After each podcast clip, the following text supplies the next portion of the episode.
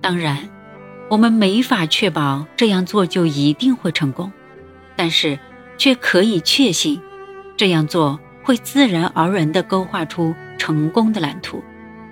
换言之，假如你觉得自己是赢家，你的行为就会表现得像赢家；假如你表现得像赢家，你就会做更多赢家做的事，从而改变你的运气。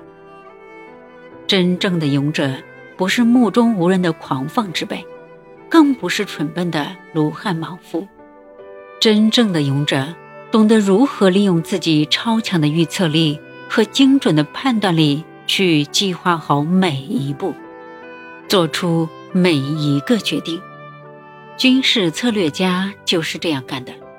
这种行为让你拥有强大的力量。就像你拥有了一件能够迅速让你处于明显优势的武器，助你击败对手。说到这里，让我想起了十几年前大胆决定收购莱玛油田的事情。在这之前，石油界每天都充斥着原油将要枯竭的恐惧感，就连我的助手都开始担心起来。他背地里偷偷地出售公司的股票，甚至还有人提议。公司应该尽早结束石油生意，另投更为稳妥的行业，否则我们这艘大船将要翻船。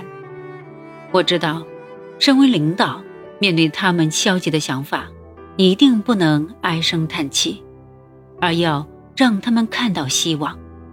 于是我告诉处于恐惧中的人们：“上帝会赐予我们一切。”后来。人们在俄亥俄州莱马镇找到了石油，这让我再次感到上帝的眷顾。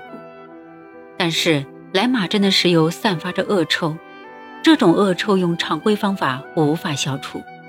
这对那些重新燃起希望的人来说，无疑是一种非常大的打击。可是我依然信心十足。我有预感，一旦我们占有莱马油田，我们将拥有强大的力量。统领石油市场，我跟自己说：“洛克菲勒，如果你放走了这样的好机会，那么你的名字就要跟猪联系在一起了。”于是，我郑重其事地向公司的董事们宣布：“先生们，这是一个千载难逢的好机会，不容我们错失啊！我们马上投资莱马油田吧。”令人惋惜的是，董事会里胆小的人。强烈反对我的想法。我从来不喜欢勉强别人。我希望通过一团和气的商讨，最终让大家都同意我的提议。